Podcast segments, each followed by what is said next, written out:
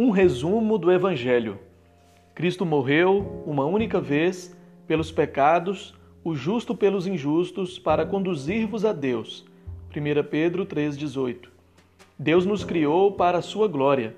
Trazei meus filhos de longe e minhas filhas, das extremidades da terra, a todos os que são chamados pelo meu nome e os que criei para a minha glória.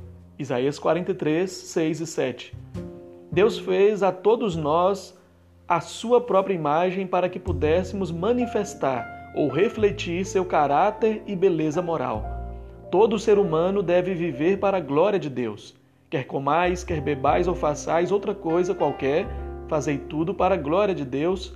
1 Coríntios 10, 31. O caminho para viver para a glória de Deus é amá-lo.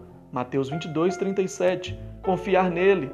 Romanos 4, 20. Ser grato a ele. Salmos 50, 23 e obedecê-lo. Mateus 5,16. Quando fazemos estas coisas, manifestamos a glória de Deus. Todos pecamos e carecemos da glória de Deus. Romanos 3,23. Porquanto, tendo conhecimento de Deus, não o glorificaram como Deus, nem lhe deram graças, e mudaram a glória do Deus incorruptível em semelhança da imagem. Romanos 1, 21 a 23. Nenhum de nós tem amado, confiado, agradecido ou obedecido a Deus como devemos. Todos nós merecemos o castigo eterno. O salário do pecado é a morte, mas o dom gratuito de Deus é a vida eterna em Cristo Jesus, nosso Senhor.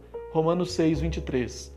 Aqueles que não obedecerem ao Senhor Jesus sofrerão penalidades de eterna destruição, banidos da face do Senhor e da glória do seu poder. 2 Tessalonicenses 1, 9 irão estes para o castigo eterno, porém os justos para a vida eterna. Mateus 25, 46. Em sua grande misericórdia, Deus enviou o seu Filho, Jesus Cristo, para prover aos pecadores o caminho da vida eterna. Porque Deus amou ao mundo de tal maneira que deu o seu Filho unigênito, para que todo o que nele crê não pereça, mas tenha a vida eterna.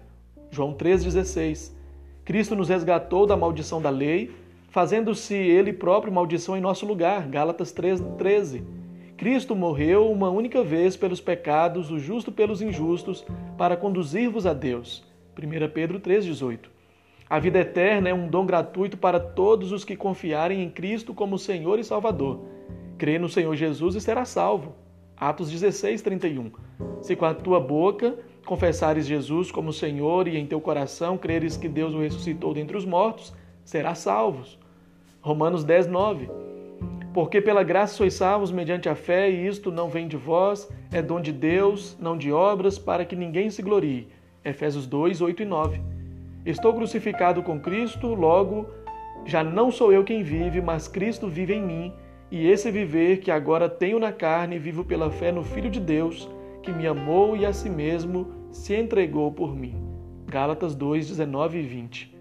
Motivos para orar ser grato, manifestar o caráter de Deus, amar a Deus sobre todas as coisas.